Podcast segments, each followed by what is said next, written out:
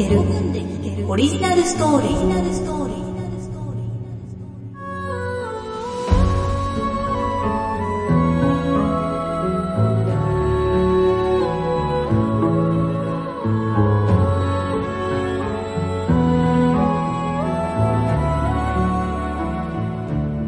この番組は株式会社アルファの制作でお送りします。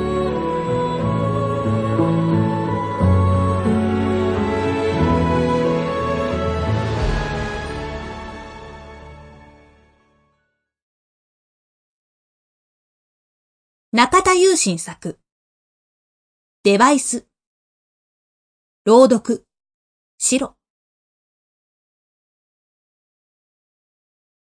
腕に巻かれたチェーン状のベルトを外し、テーブルの上にある円形のお皿みたいなものの上に置く。ベルトはあくまで本体を腕に固定するためのもので、ちゃんと本体がある。お皿の上に置かれた本体の一部が赤く点滅し始めた。ここ数年、ワイヤレスで色々なことができるようになった。持ち運びができる大きさのスピーカーやイヤホン、音声機器が特に目立つけれど、それらを充電する機器もワイヤレスになっていると知ったのは、いつ頃だっただろうか。さすがに充電器は電源を引っ張る必要があるけれど、生活の一部にもなっていた。充電コードを専用のソケットに挿して、いつもの場所に置く。たった一つの行為がなくなっただけなのだけれど、置くだけで勝手に充電してくれる。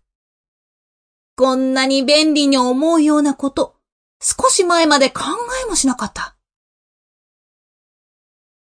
ああ、ようやくご飯にありつけた。今の今まで私の腕に巻かれていた本体から、イラつく乱暴な一言が飛んでくる。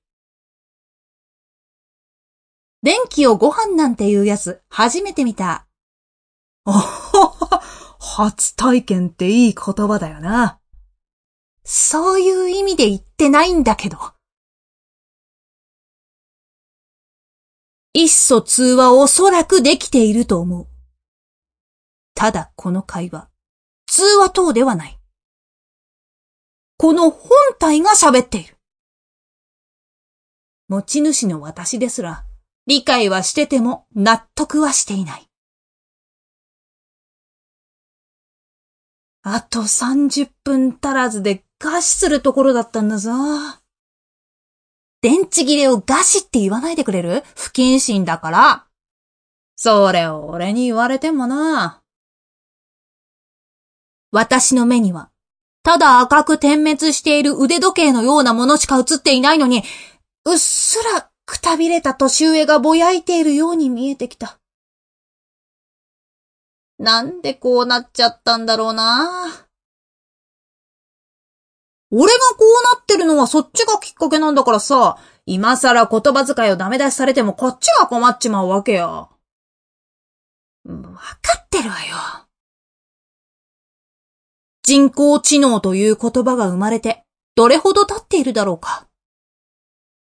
いろいろな機械に搭載されるようになり、今まで煩わしかった細かな作業がどんどん省かれている。自分で障害物を避けながら掃除してくれたり、声を認識して音楽をかけてくれたり、チャットボットのように文言を分析してそれらしい返答が返ってきたり、私が子供の頃は単なる空想科学にしか思えなかったことがたくさん実現する世の中になった。ああ、そろそろ満腹になるぞ。こいつは、その便利になってくれた人工知能の一つ。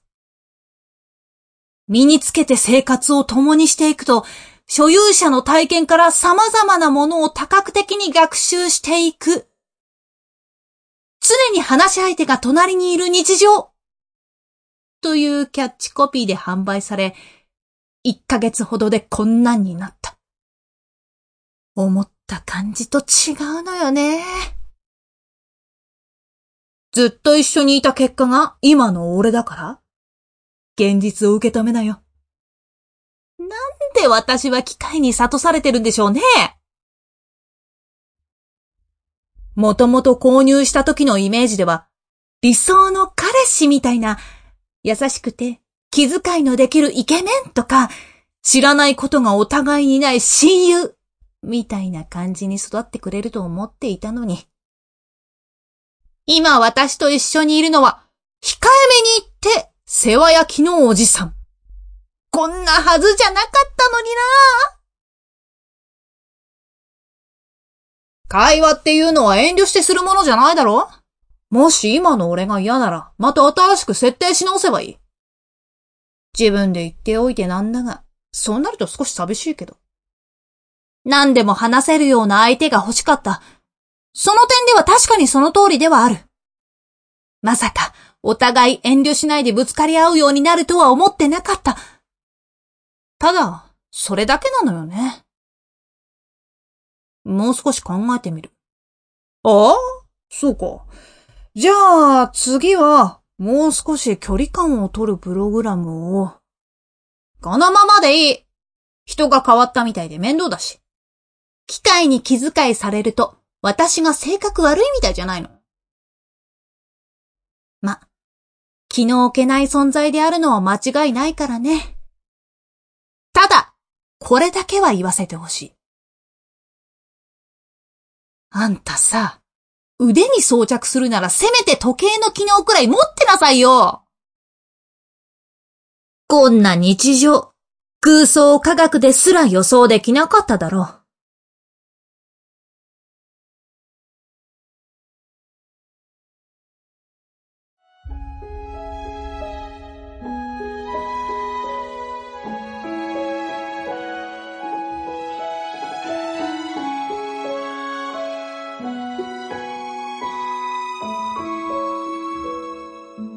朗読男女5分で聞けるオリジナルストーリー